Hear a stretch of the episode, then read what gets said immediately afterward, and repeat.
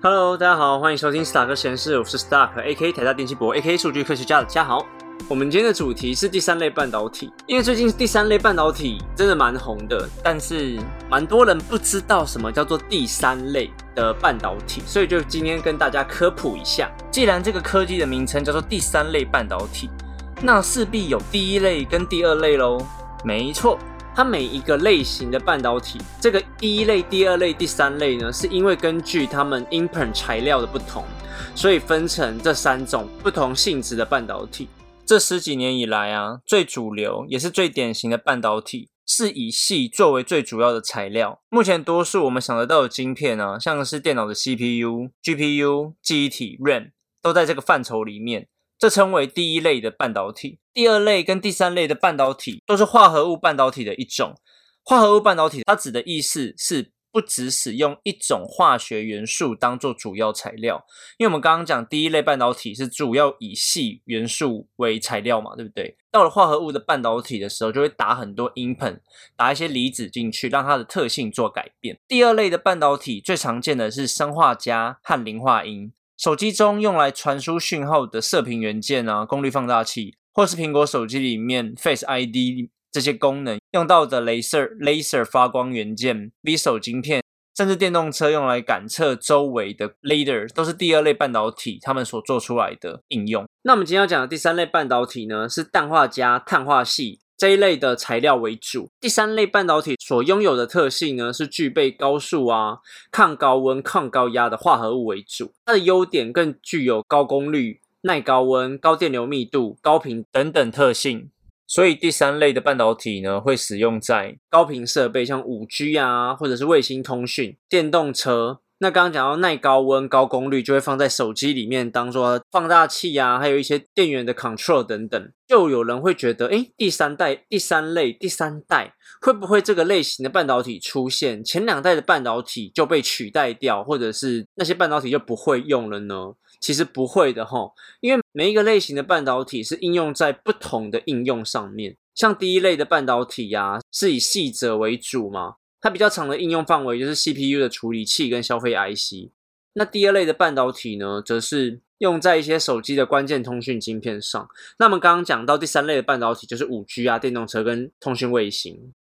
刚刚有提到第三类半导体，它最主要的材料是碳化系。碳化系的最大优点就是它非常的耐高温跟高电压，它可以承受到一千伏特以上。那这个优势呢，就可以应用在我们现在最夯的一些风力发电啊、电动车还有电动船上面。我们介绍完了三个种类的半导体，那有一个东西可能大家会比较在意的是，诶，是不是前两类的半导体会被第三种类替代掉呢？其实不是哦，三个种类的半导体彼此其实是并不互斥，而且是各有所长的。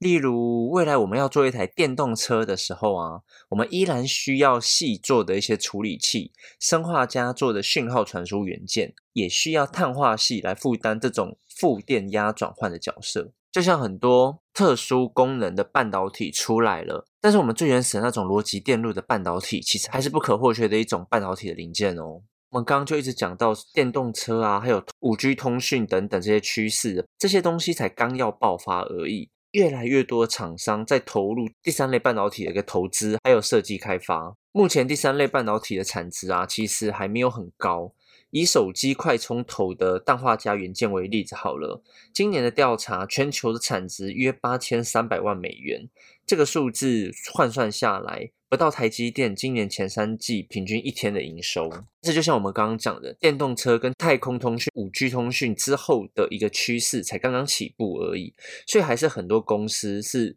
虎视眈眈这一块大饼的。这种技术也不是能一步登天的事情，那更别说现在台湾半导体。人抢的真的很夸张，我听说最近台积啊抢人真的是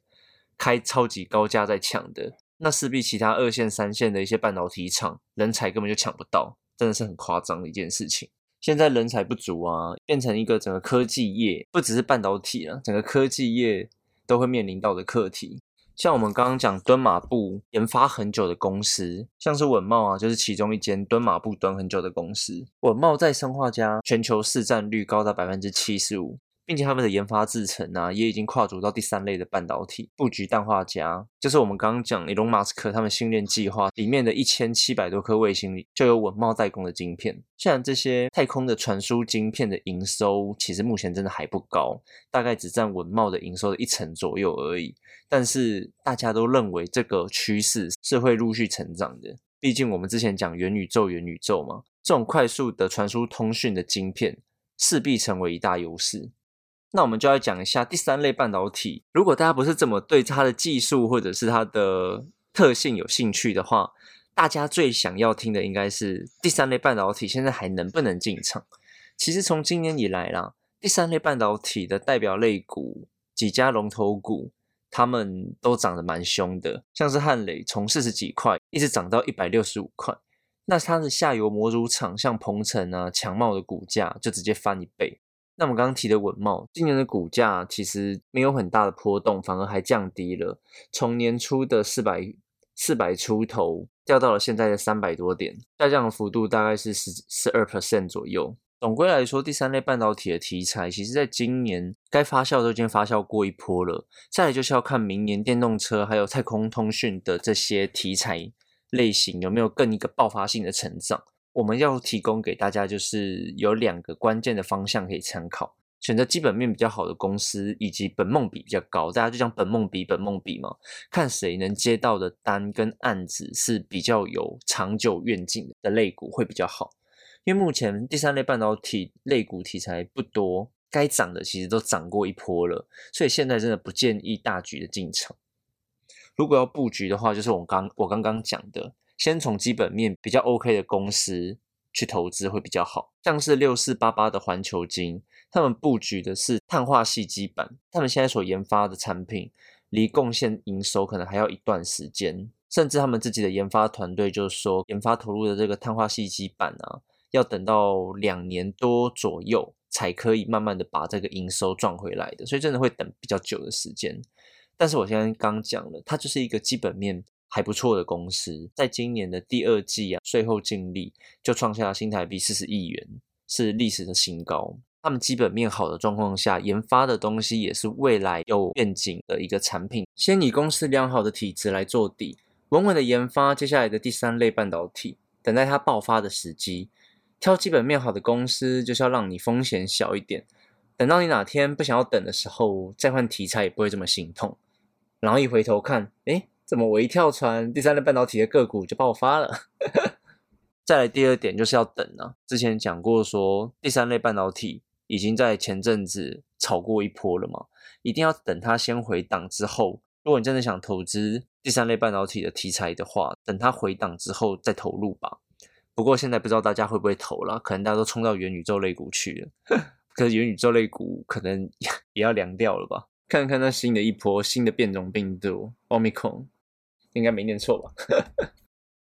像台股目前的本益比啊，大概在十五左右，但是现在大部分都过热了啦。像鹏程大概在四十五，文茂在二十九，环球金在二十五，都比台股的大盘还要高，所以现在有点过热的状况。第三类的半导体产业啊，还在发展的状态。需要比较大的资本支出，所以基本面不好，或者是他们一直在赔钱的公司，就是要比较小心一点呐，因为他们必须付出庞大的财务去研发这这类的产品。刚刚讲完这个啊，所以就要小心个股的暴涨或暴跌。毕竟我们刚刚讲电动车可能比较近啊，太空题材可能还没有这么快的可以发酵的状况下，如果它暴涨上去，这个风险真的要好好注意一下。在过去呢，第三类半导体的材料迟迟没有成为主流，就是因为它的价格比较贵。就算到了今天，就算第三类的半导体的研发慢慢的成熟，比较普遍，应该算比较普遍了吧。但是比起一般以细晶圆为主体材料的半导体，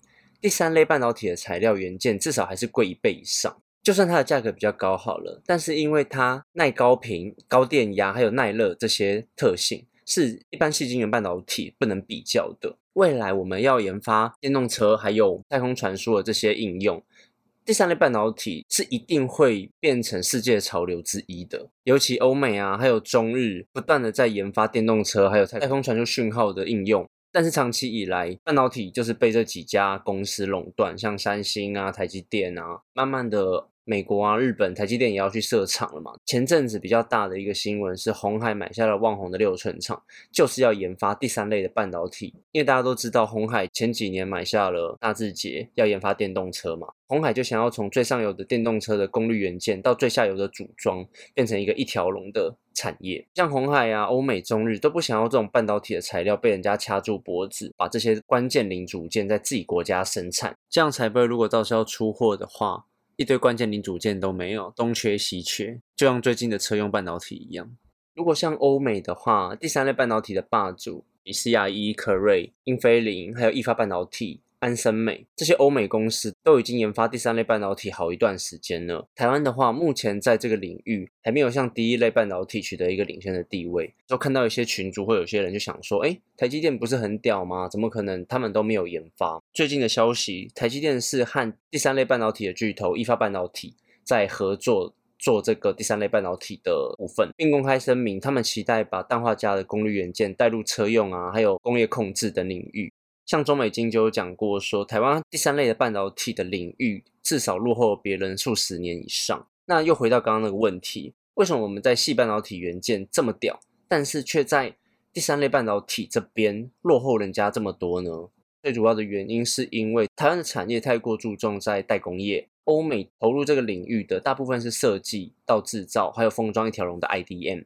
虽然他们代工这一块的技术良率可能不高，但是他们走的比较前面，他们愿意在数十年前就已经先投入这个资源。那在这数十年的期间，因为产品没有大量的投入到市场上嘛，所以他们不需要像台积电啊或三星这种大量的代工厂去投入订单。台积电没有帮人家做过的话，那自然我们就不知道第三类半导体这个技术我们要怎么开始。我们 New Technology 就还没有接过这部分，所以如果我们想要在第三类半导体可能想突飞猛进的话，就是需要。我觉得有两个方法啦。第一个是台湾这边的上游、中游、下游可能要做一个一条龙的结合，像红海他们一样，然后去好好的把技术研发出来。那第二条路就是赶快去接到更多的第三类半导体的单子。台积电在用大量的人力去研发它，说不定真的有机会可以弯道超车了。目前台湾第三代半导体的领域一样，就是我们代工制造很强，可是我们两端很弱，我们上游 IC 设计不好。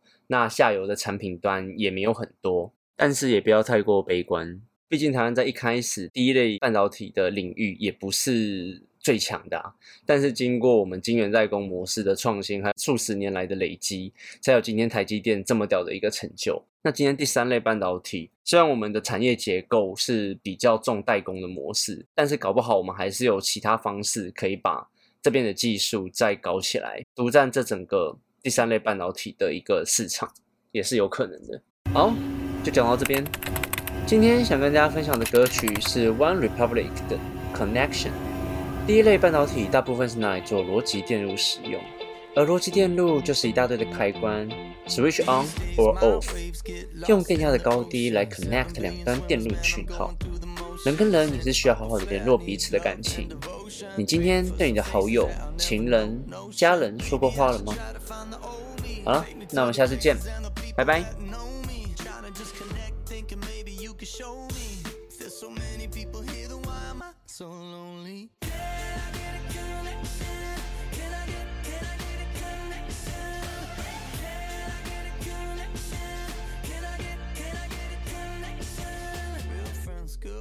Hard to find, let's face it. Buy the perfect home when there's a flood in the basement. Made a couple dollars now, and I ain't trying to chase it. Kids from Oklahoma, man, we don't waste it. I'm just trying to be.